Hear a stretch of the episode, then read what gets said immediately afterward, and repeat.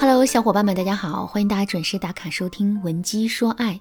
如果你在感情中遇到了情感问题，你可以添加微信文姬零三三，文姬的全拼零三三，主动找到我们，我们这边专业的导师团队会为你制定最科学的解决方案，帮你解决所有的情感问题。知乎上有一个热门的问题，说有男朋友但遇到了更喜欢的男生，我该怎么办？这个问题下面有很多的回答，我总结了一下，大致可以分为三类。第一类呢是激情派，大致的观点是，爱一个人就要不顾一切。现在真命天子已经站在了我们面前，所以我们要勇于打破世俗的枷锁，去追求真正属于自己的幸福。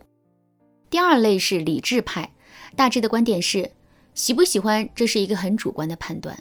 在确定喜欢上一个人之前，我们一定要很谨慎的去判断一下，我们对这个人的欣赏到底是出于喜欢，还是仅仅因为新鲜感。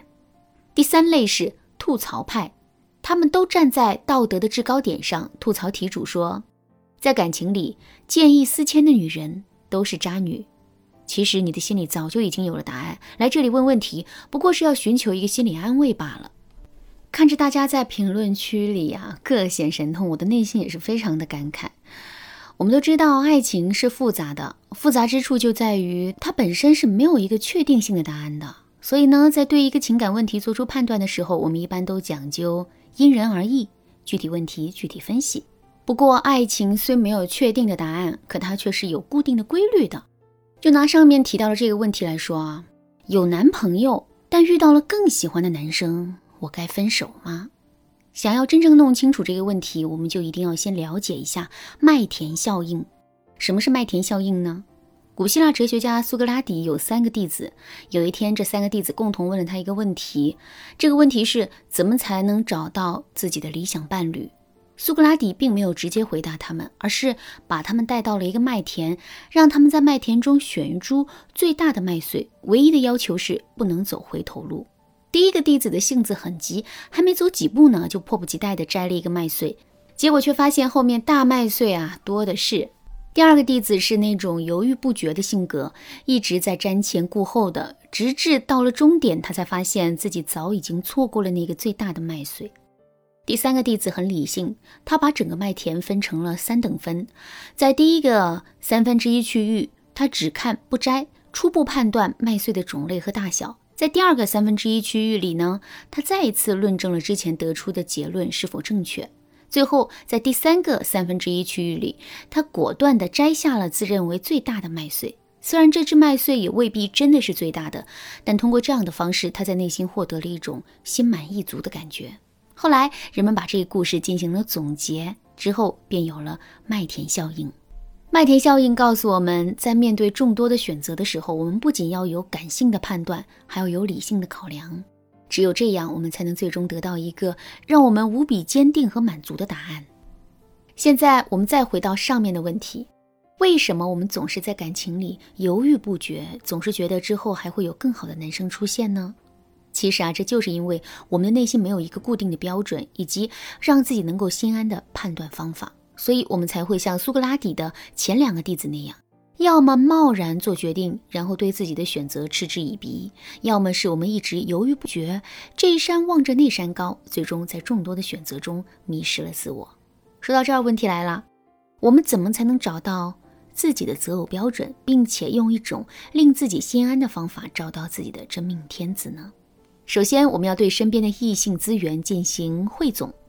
比如说，我们可以做一个表格，然后呢，在表格中记录下我们身边异性的基本特点，例如年龄、职业、性格、三观等等。尤其是对我们来说比较重要的特点，我们一定要重点记录。汇总完这些内容之后，我们接下来要做的就是筛选，也就是说，我们要先问一问自己，有哪些特点的男生是我们绝对无法接受的，然后我们就可以把这些特点剔除掉。剔除掉了我们无法接受的特点之后啊，我们就要把剩下的特点重新进行汇总归类。比如性格活泼开朗可以是一类，性格成熟稳重也可以是一类，月收入五千以下可以是一类，月收入一万以上也可以是一类。有了这样的分类之后，我们就可以进行第二个步骤了。这个步骤是我们要扩大异性的筛选范围。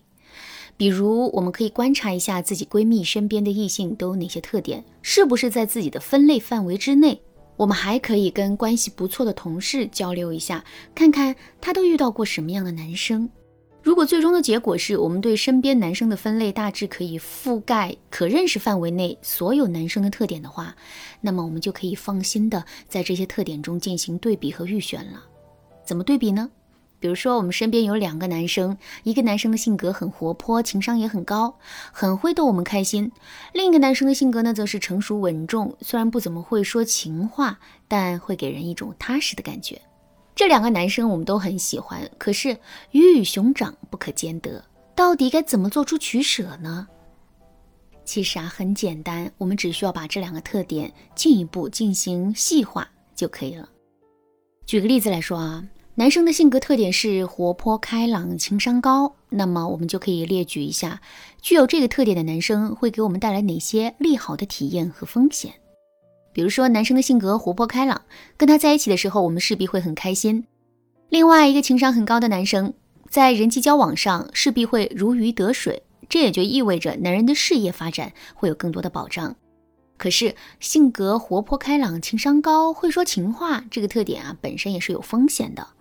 比如说，一个高情商的男人势必会很受女人的欢迎。如果男人的意志不坚定，这段感情就会充满了风险。另外，高情商的男人啊，一般会很懂女人的心思，所以他对我们的真心就有待考证了。因为他也有可能是根本就不怎么喜欢我们，但装出了一副很喜欢我们的样子。